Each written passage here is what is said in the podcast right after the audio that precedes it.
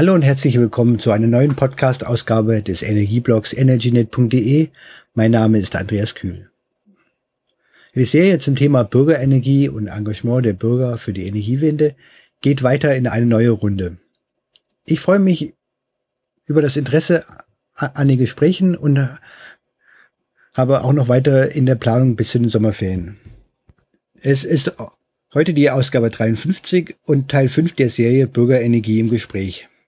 Wir befassen uns heute in der Ausgabe mit einem, einem konkreten Projekt nach den recht allgemeinen Themen der letzten Ausgaben. Es geht um ein, um ein, um ein Unternehmen, das den Strom aus Anlagen von Energiegenossenschaften als Bürgerstrom an interessierte Verbraucher verkauft. Die Bürgerwerke aus Heidelberg. Ich finde die Idee, Idee der Bürgerwerke sehr interessant. Sie ähm, ist ein Teil der Zukunft von Energiegenossenschaften, die ich hier schon diskutiert habe in der Ausgabe 50. Diese Idee sehe ich, ich aber auch als nächsten Schritt der Energiewende. Denn der Strom, der Strom aus den Solar- und Windenergieanlagen muss endlich beim Verbraucher ankommen. Nicht nur als vermischter Graustrom von der Börse. Mein Gesprächspartner bei den Bürgerwerken ist Kai Hock. Er ist im Vorstand für Marketing und Vertrieb zuständig. Wir hatten bereits vor knapp drei Jahren in, in einer Podcast-Ausgabe über die Energiegenossenschaft Heidelberg gesprochen. Ich wünsche euch wieder viel Spaß beim Zuhören. Hallo Kai, vielen Dank, dass du dir für unser Gespräch die, die Zeit genommen hast. Ja, sehr gerne. Danke, Andreas, für die Einladung. Auch von mir sehr gerne. Es geht heute, heute um die Bürgerwerke. Was sind die Bürgerwerke und wer steht da dahinter? Ja, genau. Fangen wir vorne an. Die Bürgerwerke sind heute ein Zusammenschluss von 50 Energiegenossenschaften und ca. 10.000, 12.000 Menschen aus ganz Deutschland. Ähm, wir werden getragen von einer gemeinsamen Vision, nämlich dass die erneuerbare Energieversorgung in Bürgerhand gehört und ähm, dass wir mit den Bürgerwerken es schaffen, die Bürgerenergie zu einer zentralen Säule der erneuerbaren, regionalen und unabhängigen Energieversorgung zu machen. Mhm. Ähm, äh, du sagtest ja schon, wie viele äh, äh, hm, schon 50 Energiegenossenschaften gehören äh, heute zu den Bürgerwerken. Wie viele wart ihr am Anfang? Und ja, wir haben 2013 mit neun Energiegenossenschaften gemeinsam die Bürgerwerke gegründet. Mhm. Ähm, äh, ähm für die Hörer vielleicht, die nicht wissen, ähm, was eine was eine Energiegenossenschaft ist. Wie kann man das beschreiben am besten? Ja, eine Energiegenossenschaft. Hm, vielleicht besser sogar noch eine Bürgerenergiegenossenschaft. Ähm, mhm. Da sagt dann das Wort eigentlich schon eine ganze Menge. Das heißt, das sind Bürger, die gemeinsam sich zu einer Genossenschaft zusammengeschlossen haben, um sich für Energie, für erneuerbare Energien und Energieversorgung eben aus diesen erneuerbaren Energien zu engagieren ähm, und ihren Beitrag in ihrer Region, das ist ein typisches Merkmal für Energiegenossenschaften, ähm, für die Energiewende zu leisten. Also das heißt, man kann das zusammenfassen, das ist eine lokale Gemeinschaft, die sich für die Energiewende einsetzt. Und sie ist offen für jeden. Die meisten Energiegenossenschaften, die wir heute in Deutschland finden, haben damit angefangen, zum Beispiel gemeinsam neue erneuerbare Energieanlagen zu bauen. Das kann zum Beispiel ein Nahwärmenetz sein, das kann äh, eine größere Photovoltaikanlage sein, das kann ein Windrad sein. Ähm, das können aber auch Energieeffizienzprojekte sein, wo man dann sogar die Bürger, die sich in der Genossenschaft engagiert haben, zusammenbringt mit ähm, Unternehmen in der Region ähm, und was damit erreicht wird, ist ganz praktischer lokaler Klimaschutz. Mhm. Und das Besondere bei diesen, warum ist es dann häufig in der Form einer Genossenschaft? Das Besondere daran ist, dass sie demokratisch organisiert sind. Und ähm, ob ich jetzt mit 50 Euro mitmache oder mit 100 oder mit 1000 Euro mitmache, ich habe immer eine Stimme in der Genossenschaft. Und das kennzeichnet schon so ein bisschen einfach dieses andere Wirtschaftsprinzip. Also es geht da auch vielfach um ein solidarisches Wirtschaften, ähm, weg ein Stück weit von dem, was wir mit vielen negativen Auswirkungen gerade sagen, im eher kapitalistisch geprägten Wirtschaftssystem sehen. Und äh, vielleicht noch äh, eine Ergänzung. In vielen Fällen geht die Initiative dieser Genossenschaft von ehrenamtlich engagierten Bürgerinnen und Bürgern aus, die diese Genossenschaft angestoßen haben, initiiert haben und die Bürgerenergiegenossenschaften sind ein sehr, sehr wichtiger Teil der Bürgerenergie. Das heißt, sie sind als Treiber der Energiewende in Deutschland aktiv und ähm, damit ermöglichen wir ganz normalen Menschen wie du und ich, sich an der Energiewende zu beteiligen und zu helfen, dass praktischer Klimaschutz überall möglich wird. Okay. Ähm, äh, aber ist das so ein Mix? Ähm, eigentlich ist es, ist es ja auch auch ein Unternehmen, oder? Kann man das auch so sagen? Ja, genau. Also Genossenschaften sind schon etwas anderes als Vereine. Und Genossenschaften ja. sind ganz normal, sag ich mal, funktionierende Unternehmen.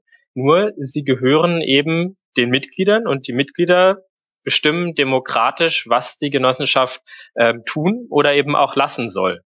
Also ähm, das heißt, da gibt es schon ganz klares Ziel dahinter, so wie du sagst. Als Genossenschaft bin ich mehr als nur ein Verein, nämlich mit einem ganz klaren, ähm, einer klaren Ausrichtung darauf, die ähm, Klimaprobleme beziehungsweise die Herausforderung der Energiewende unternehmerisch lösen zu wollen. Mhm. Und ihr, ihr als Bürgerwerke seid ja auch ein Unternehmen. Genau, die Bürgerwerke Genossenschaft, also auch das ist wieder eine Genossenschaft, bildet sozusagen das Dach über einer ganzen Reihe, eben über 50 Energiegenossenschaften in ganz Deutschland. Auch wir sind wieder als Genossenschaft organisiert. Genau. Okay, das heißt, dass ihr, dass die einzelnen, einzelnen von den 50 Energie, Energiegenossenschaften bei euch wieder wiederum einzelne Genossen sind. Das die, ist genau richtig. Alle, alle eine Stimme haben bei den Versammlungen, oder? Genau, mit einer kleinen Besonderheit, aber da möchte ich jetzt auch nicht zu weit ins Technische abdriften. Ähm, es ist natürlich so, dass dieses Demokratieprinzip, von dem ich gerade gesprochen habe, das äh, muss sich ja auch auf der auf der Bürgerwerke-Ebene widerspiegeln. Ähm, und das wäre dann ein Stück weit unfair, wenn in einer sehr kleinen Genossenschaft sozusagen die Menschen, die dahinter stehen, ähm, weniger zu sagen haben als von einer großen Genossenschaft zum Beispiel. Und ähm, deswegen haben wir es so organisiert, dass die Genossenschaften, die viel beitragen zu den Bürgerwerken, da gehen wir ja sicherlich gleich nochmal drauf ein, äh, was das heißt, ähm, dass die entsprechend ein bisschen höheres Stimmgewicht bekommen. Aber das dient eben dem, dass man dieses Demokratieprinzip auch auf der nächsthöheren Ebene aufrechterhalten kann. Okay. Ähm, wie seid ihr, ihr auf die Idee ge gekommen, die Bürgerwerke zu gründen? ja, das ist, äh, das ist eine spannende Frage. Manchmal ähm, kommen auch gute Zufälle zusammen. Aber ich glaube, es gibt zwei ganz große ähm, Gründe dafür. Da ähm, würde ich sozusagen ein bisschen erläutern wollen. Ich habe ähm, den Podcast von dir gehört mit René Mono. Ja. Deine erste Frage war danach, wie sehr sozusagen oder wie ähnlich sich äh, das ähm, EEG 2016 bzw. 2014 ähm, mit dem ursprünglichen EEG sind. Ja. Und ähm, diese Frage, ähm, die war aus meiner Sicht eigentlich absehbar. Das ursprüngliche EEG war extrem erfolgreich. Ähm, es hat dazu beigetragen, dass viele neue Akteure in den Energiemarkt eingetreten sind, viel erneuerbare Energien zugebaut werden konnten. Das Ganze war sehr einfach und es war sogar so erfolgreich, dass es häufig und in vielen Ländern auf der Welt kopiert wurde. Aber es war auch zu erfolgreich, jedenfalls für die alte Energiewirtschaft. Denn man muss wissen, jeder Prozentpunkt, und heute sind wir bei über 30 Prozent erneuerbare Energien im Strommarkt, jeder dieser Prozentpunkte nimmt Marktanteile von der alten Energiewirtschaft weg und macht sie streitig. Und äh, das wollen sich natürlich große Energiekonzerne nicht bieten lassen und das lassen sie auch nicht auf sich sitzen. Und deswegen ähm, ist klar, dass sie über ihren Lobby-Einfluss ähm, versuchen würden, das EEG kaputt zu machen und extrem zu verändern. Das heißt, schon 2013 war uns klar und war etlichen Vorständen in Energiegenossenschaften klar, ähm, das EEG wird nicht sehr lange so verlässlich bleiben, wie es bis dahin war. Und äh, das war absehbar. Ähm, aber dieses, ähm, dieses Motiv sozusagen mit dem, das Wirtschaft, die wirtschaftliche Notwendigkeit, ähm, neue Anlagen zubauen zu wollen, um die Energiewende zu erreichen und das Ganze auf Basis des EEGs, das ist nur die eine Seite der Medaille. Die andere Seite der Medaille ist, dass wir ähm, die Energiewende, und darüber hast du auch schon geschrieben und gesprochen in deinen Podcasts, ähm, mehr ist als nur Anlagen bauen und mehr genau. erneuerbare Energien in den Markt reinzubringen, sondern es geht darum, auch das zu vertiefen. Und da spielt eine ganz große Rolle die Frage, wie sieht die Beziehung zwischen den Erzeugern erneuerbarer Energie und den Nutzern erneuerbarer Energie eigentlich aus? Und das ist eine qualitative Weiterentwicklung, die auch Energiegenossenschaften ganz, ja, wo, wo Energiegenossenschaften ganz im Zentrum stehen, das voranzubringen. Und äh, das sozusagen zusammengedacht hat letztendlich dazu geführt, dass wir gesagt haben, ähm, wir wollen einen Energieversorger in Bürgerhand gründen und der soll den Genossenschaften gehören und sich damit ein Stück weit unabhängig machen von der Politik.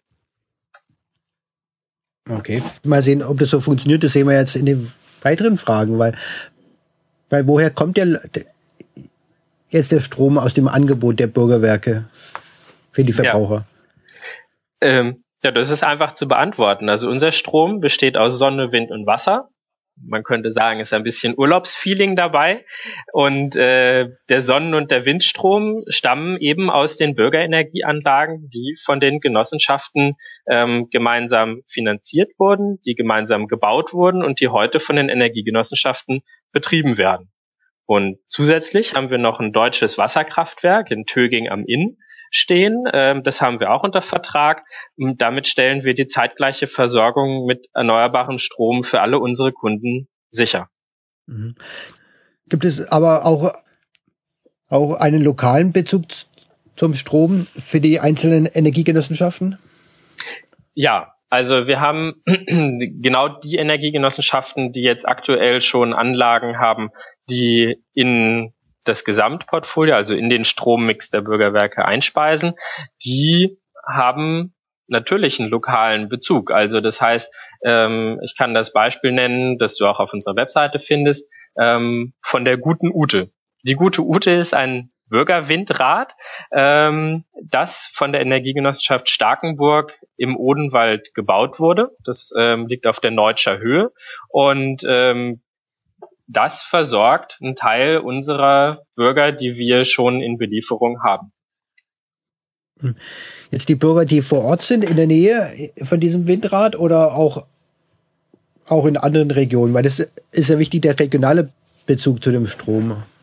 Genau, das, das funktioniert natürlich immer anteilig. Und da muss man auch schauen, dass ähm, man das Ganze als eine Entwicklung versteht. Das heißt also, fängt natürlich dann ähm, am Anfang hat man äh, wenige wenige Kunden, wenige Nutzer der erneuerbaren Energie und des Stroms ähm, und so entwickelt sich das dann sukzessive weiter.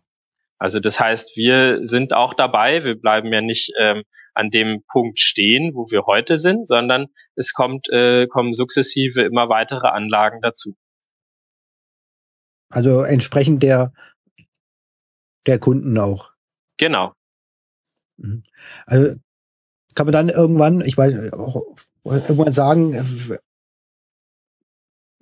die Kunden in der Region kriegen, kriegen Strom von diesen, diesen Anlagen und die Kunden in der anderen Region, jetzt im Süden, kriegen Anlagen von wiederum anderen an, äh, wiederum Strom von anderen Anlagen. Ja, genau, klar. Also das äh, können wir auch auf der auf der Rechnung zum Beispiel ausweisen. Da steht im Moment noch in Frage, ob wir das denn überhaupt dürfen. Da ist die Politik ein bisschen bisschen seltsam, muss man manchmal sagen, äh, und die rechtlichen Vorschriften. Aber es ist auf jeden Fall so, dass wir natürlich sagen können, hier äh, schau, das ist die Anlage, die bei dir in der Nähe ist, und daraus bekommst du ähm, den Strom. Genau. Mhm. Sind es dann auch, auch dann auch Anlagen von den, von den beteiligten Energiegenossenschaften. Ja, genau. Genau, also ähm, das äh, Beispiel von der Energiegenossenschaft Starkenburg äh, mit dem Bürgerwindrad habe ich genannt. Ähm, lassen sich auch andere Beispiele aufführen, wie zum Beispiel ähm, etwas, was wie ich finde, sehr, sehr schön ist in ähm, Kirchhardt. Das ist südlich von Sinsheim an der A6, an der Autobahn. Ähm, da haben vier Energiegenossenschaften sich zusammengetan und haben gesagt, hier, da ist eine alte ähm, alte Erddeponie und das ist direkt an der Autobahn, da stört es auch niemanden. Und da haben sie eine sehr große PV-Anlage, also eine Solaranlage hingebaut. Und ähm, diese Gemeinschaftsanlage, wie gesagt, von vier Energiegenossenschaften, die speist auch einen Teil ihres Stromes mit in äh, den Strommix der Bürgerwerke ein. Und, und für die Kunden wird der Strom immer zu 100 Prozent aus, aus erneuerbaren Energien erzeugt oder wird es immer oder nur über die Jahresbilanz? Ja, also die Frage finde ich äh, teilweise immer erstaunlich, oder? Also ähm, für Laien muss diese Frage doch sonderbar erscheinen. Ähm, das ist ja, was, was du fragst, ist doch ähm, nach der Zeitgleichheit der Erzeugung. Ja, genau. genau. genau ja. So. Und äh, Strom wird im Netz nicht gespeichert. Das heißt, Strom wird genau. immer zeitgleich zum Bedarf hergestellt. Und ähm, der eigentliche, also das eigentlich Seltsame daran ist, dass wir in Deutschland ähm, ein, ein Instrument haben, das nennt sich Strombörse und ähm, über diese zentrale Strombörse, die sitzt in Leipzig, ähm, werden alle Strommengen verrechnet. Und ähm, eine, eine Strombörse, die es möglich macht, dass ich jetzt in einem Nehmen wir mal ein Praxisbeispiel. Also du hast im Jahr meinetwegen 3000 ähm, Kilowattstunden Energie verbraucht. Ja? ja? Die hast du aber natürlich nicht auf einmal im Dezember verbraucht, sondern die hast du einfach übers Jahr hinweg verbraucht. Und wenn man jetzt über die Börse hergehen kann und im Dezember rückwirkend sagen kann, ach ja, und zu jedem Zeitpunkt, wo der Andreas Kühl sein, sein Hemd gebügelt hat und seinen Fernseher angemacht hat, da soll das jetzt mal rückwirkend ähm, aus erneuerbarer Energie geschehen sein. Ähm, das ist im Grunde genommen eigentlich doch irgendwie eine, eine, eine Täuschung der Wahrnehmung, oder? Also um nicht klar zu sagen, das ist eine Verbrauchertäuschung. Denn dieser Strom wurde immer gleichzeitig hergestellt zu dem Zeitpunkt, wo du ihn verbraucht hast. Und da ist die Frage, wo kam der eigentlich zu diesem Zeitpunkt her? Genau, der darum kam geht's höchstwahrscheinlich ja. aus einem Braunkohlekraftwerk. Ja, ähm, und dann nachträglich sagen zu dürfen, nein, dieser Strom kam aber nicht aus einem Braunkohlekraftwerk, sondern ähm, ich kaufe jetzt ähm, Zertifikate ein, um äh, den Strom nachträglich grün zu waschen. Ähm, das ist aus meiner Sicht keine, äh, das ist nicht schlüssig. Ich halte das auch für grundlegend falsch, dass die Börse so funktioniert, wie sie es aktuell tut. Ähm, weil das ist wirklich am Ende des Tages eher eine Verbrauchertäuschung. Und deswegen, äh, das ist jetzt so ein bisschen die Antwort für die Experten natürlich äh, unter deinen Zuhörern, und deswegen ist es eigentlich absurd. Und wir haben gesagt, aus genau diesem Grund speisen wir natürlich immer zeitgleich erneuerbare Energien in das Netz ein, aus dem es auch wieder verbraucht wird. Deswegen legen wir auch Wert darauf, dass unsere Anlagen im gleichen Netzzusammenhang sind, also im Moment alle in Deutschland stehen. So, und ähm, deswegen haben wir die Grundsatzentscheidung getroffen, dass wir über eine Börse, die so etwas möglich macht, nicht handeln wollen. Wir kaufen keinen Strom von der Börse, sondern wir kaufen Strom direkt vom Erzeuger. So wie du es bei deinem Bio-Lebensmittel äh, am Markt wahrscheinlich auch machst. Okay, aber wie, aber der Strom kommt ja letztlich doch, doch für die Kunden aus demselben, aus, aus demselben Netz. Kann ja dann immer noch Braunkohlestrom sein, der dann ankommt. Natürlich ist es alles ein großer See, da speisen alle dieselbe, alle ein und, und wird ja immer so eingespeist oder es sollte so sein, dass dann die eingespeiste Menge ungefähr eingespeiste Menge dem Verbrauch entspricht. Ja, also ich will ja jetzt nicht äh, zu tief in die Fachdiskussion darüber einsteigen, was da irgendwie physikalisch passiert und was wirtschaftlich äh, passiert. Das würde an der Stelle vielleicht ein bisschen zu weit führen. Aber ich mache gerne nochmal den Punkt deutlich, dass es nicht in Ordnung sein kann, dass sich im Nachhinein, und das ist genau das, was die Börse ermöglicht, ähm, schmutzige, graue Strommengen nachträglich grün waschen kann und das sogar mit ähm, zum Beispiel Strom aus Wasserkraft, also beziehungsweise nur mit den Zertifikaten. Das sind sozusagen kleine grüne Aufkleber, die ich hinterher draufkleben kann mhm. äh, auf die ja, Kilowattstunden. Ja. Ähm, das steht dann noch auf deiner Rechnung drauf. Aber diese Strommengen müssen noch nicht mal im gleichen Netzzusammenhang sein. Also das heißt, ich kann die zum Beispiel auch ähm, aus Skandinavien kaufen Jetzt sage ich nicht, dass da äh, sozusagen keine Leitungen sind, aber es sind halt zu wenig Leitungen. Also es ist nicht plausibel, dass die riesigen Strommengen, die dort virtuell über die Börse gehandelt werden, auch physikalisch geliefert werden können. Ja, genau. Und das Problem für die Energiewende dahinter ist eben, dass ich den Braunkohlestrom auf diese Art und Weise nicht verdrängen kann. Genau. Das, das ist richtig. Das ist verständlich so, glaube ich. Ähm, ähm, warum sollten Sie, sollten sich eigentlich neue ne, Energiegenossenschaften an den Bürgerwerken beteiligen? Ja, das ist natürlich eine super Frage. äh, ich bin natürlich immer dafür, dass sich äh, mehr Energiegenossenschaften an den Bürgerwerken beteiligen. Ähm, warum sollen sie das tun? Klar, also ähm, es gibt aus meiner Sicht mehrere sehr gute Gründe, warum sie das tun sollten. Und ich glaube auch, dass ähm, wir genau darin eben sehen, dass wir ähm, ja von Ende 2013 ähm, bis heute, Mitte 2016, also in knapp zweieinhalb Jahren, ähm, auf 50 Energiegenossenschaften angewachsen sind. Ähm, du hast über, ähm, du hast mit mit Verena Ruppert und äh, Marien Moll über ähm, jetzt glaube ich im vorletzten Podcast oder so ähm, ja. äh, darüber gesprochen, welche Geschäftsmodelle Energiegenossenschaften heute eigentlich noch haben. Und ähm, der, klar ist aus meiner Sicht, dass mit dem EEG 2014, 2016, wir haben schon drüber gesprochen, mh, an vielen Stellen der Zugang zu Geschäftsmodellen ähm, und die bisherige Arbeit ähm, des Ausbaus, ähm, dass dem einfach massiv Steine in den Weg gelegt werden.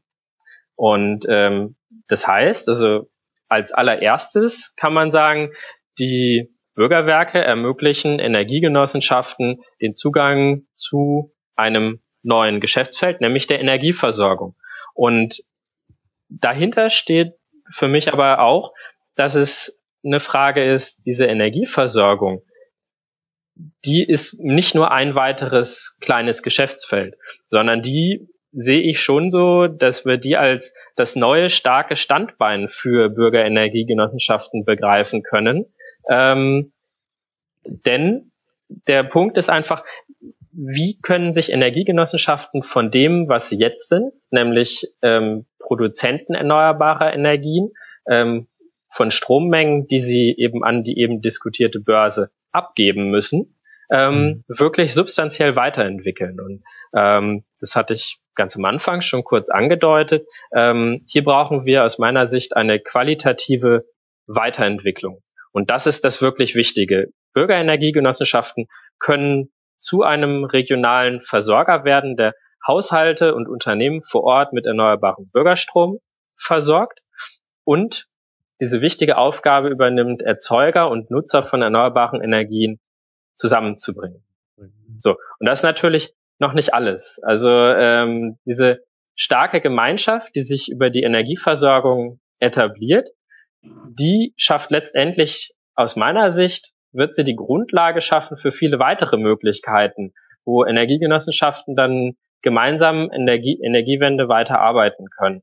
Das können dann ähm, weitere größere Projekte sein. Das ist ein Austausch über die aktuellen Hürden und die Herausforderungen, denen wir uns gegenüber sehen, aber auch Themen, die wir heute vielleicht noch für relativ weit, äh, weit weghalten, also die uns, ähm, die uns selber vielleicht noch nicht so 100 Prozent klar sind, die wir aber in der Gemeinschaft besser lösen können als jeder für sich alleine.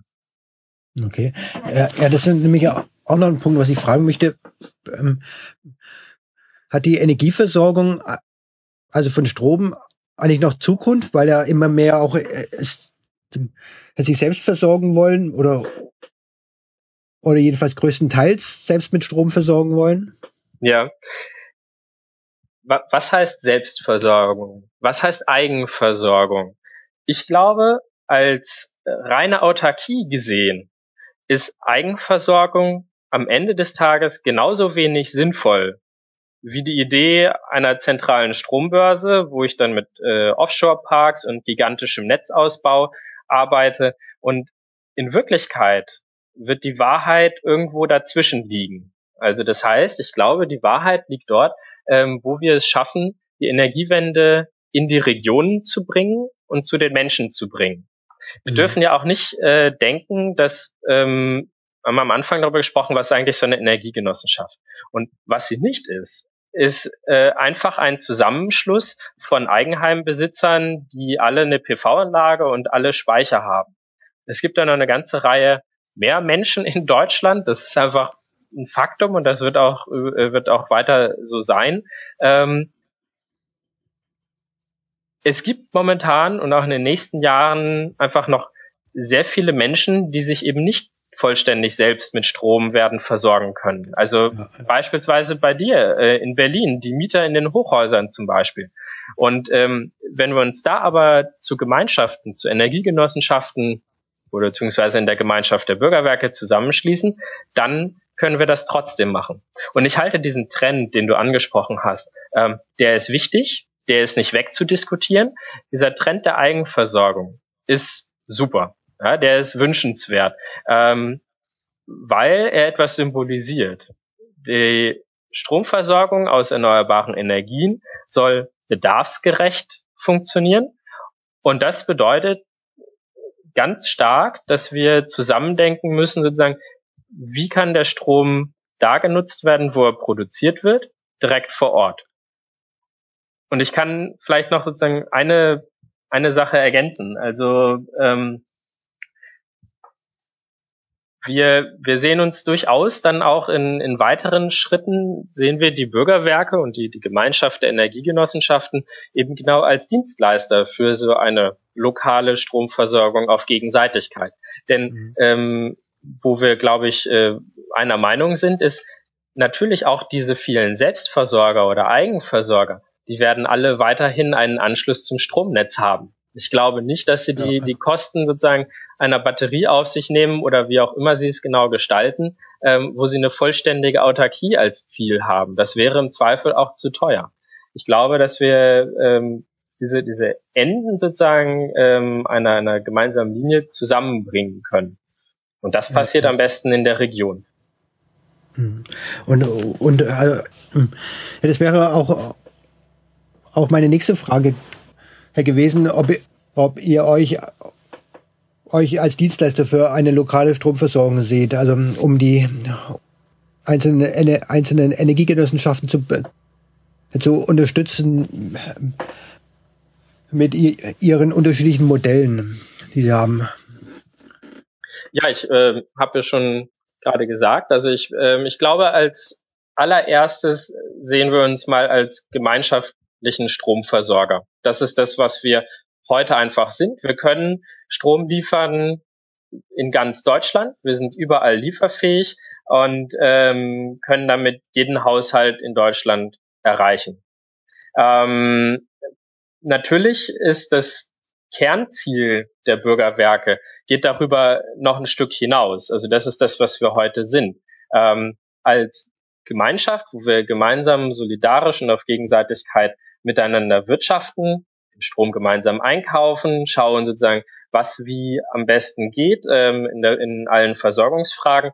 Ähm, das, ähm, da sind wir dann auch als Gemeinschaft gut aufgestellt in der Zukunft, ähm, Probleme zu lösen, die wir heute vielleicht noch nicht so genau kennen. Und ich glaube, was wir ähm, als Unterstützung der Energiegenossenschaften ganz wesentlich machen, ist heute schon, ähm, wie, dass wir diese Frage, wie sieht eigentlich die Beziehung zwischen Erzeugern und Nutzern von erneuerbaren Energien aus? Wie kann die aussehen? Wie soll die aussehen? Dafür geben wir Energiegenossenschaften heute ein starkes zusätzliches Instrument in die Hand. Sie können mit einem ganz konkreten Angebot die Menschen in ihrer Region ansprechen. Das ist häufig mehr, als sie bisher sozusagen in, in petto hatten.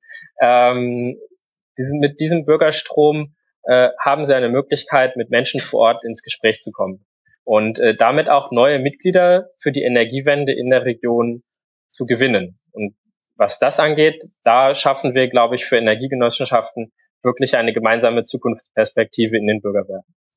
Hm, das hört sich gut interessant an. Ich hatte jetzt in den letzten Ausgaben, du hattest äh, hattest ja schon ein paar Ausgaben angesprochen, immer, immer die Gesprächspartner gefragt, wie sie die Zukunft der Energiewende sehen. Angesichts der, äh, der vielen Steine, die, die von der Politik immer wieder, wieder in den Weg gelegt werden. Wie siehst du, du so die weitere Entwicklung dabei? Ja.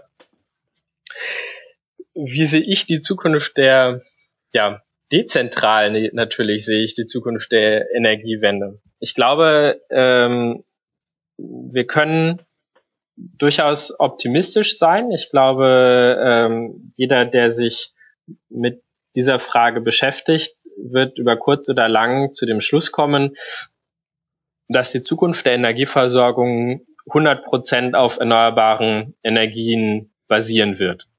Die technischen Entwicklungen, die dazu beitragen, sind relativ klar abzusehen.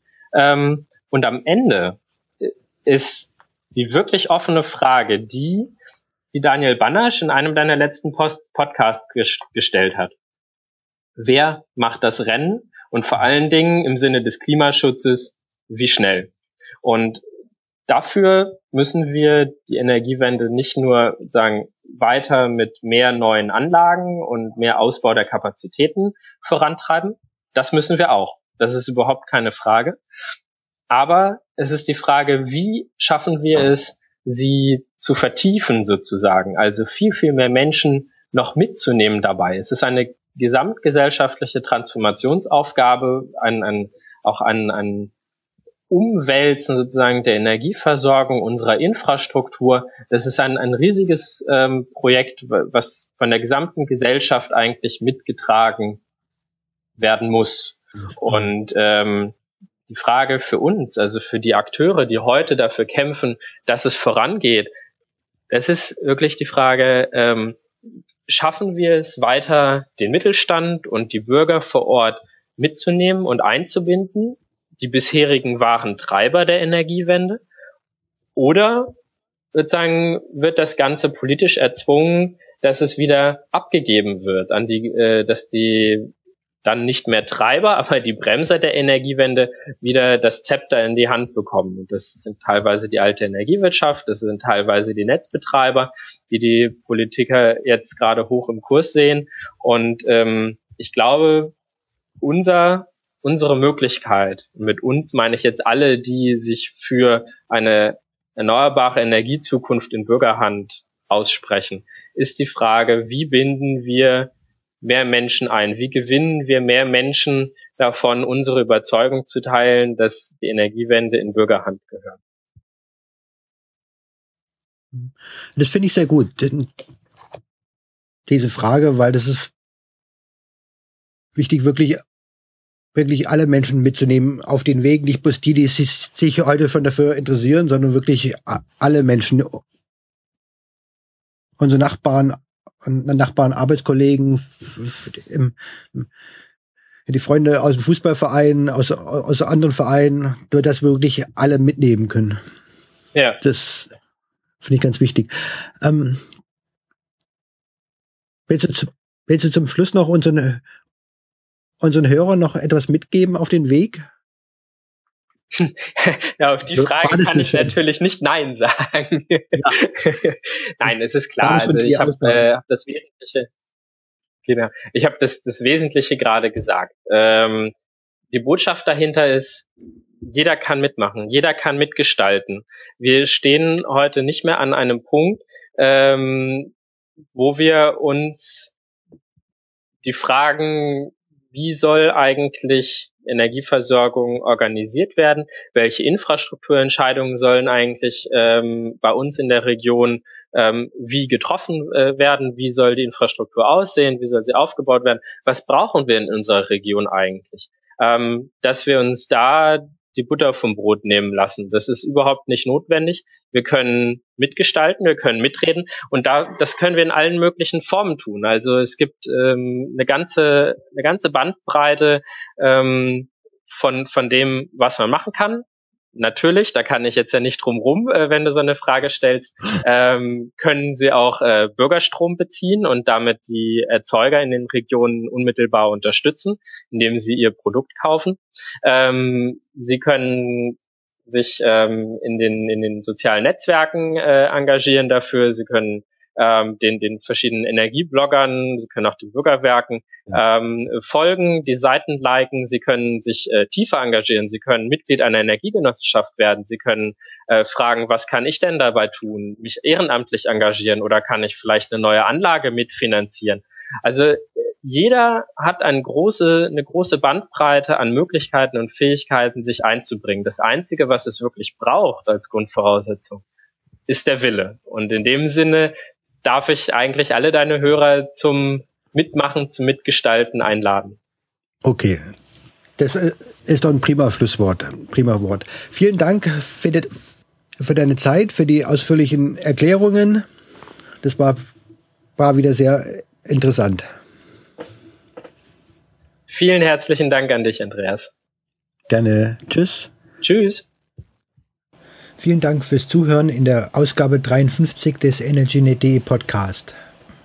Mein heutiger Gesprächspartner war Kai Hock von den Bürgerwerke EG. Wir haben gesprochen über Energiegenossenschaften und Bürgerstrom, wie der Strom der Anlagen aus den Energiegenossenschaften bei uns ankommen kann und was jeder Einzelne dafür tun kann. Ich freue mich auch wieder über einen trotz aller Schwierigkeiten recht optimistischen Ausblick für die Zukunft der dezentralen Energiewende. In der nächsten Ausgabe wird es auch wieder praktisch, und zwar zum Thema Klimaschutz. So viel kann ich schon verraten. Im Blog unter energynet.de, bei Facebook, direkt unter, unter soundcloud.com slash energynet-podcast oder mit dem Newsletter meines Blogs könnt ihr euch über neue Ausgaben informieren. Bis dahin wünsche ich eine sonnige Zeit. Tschüss, euer Andreas Kühl.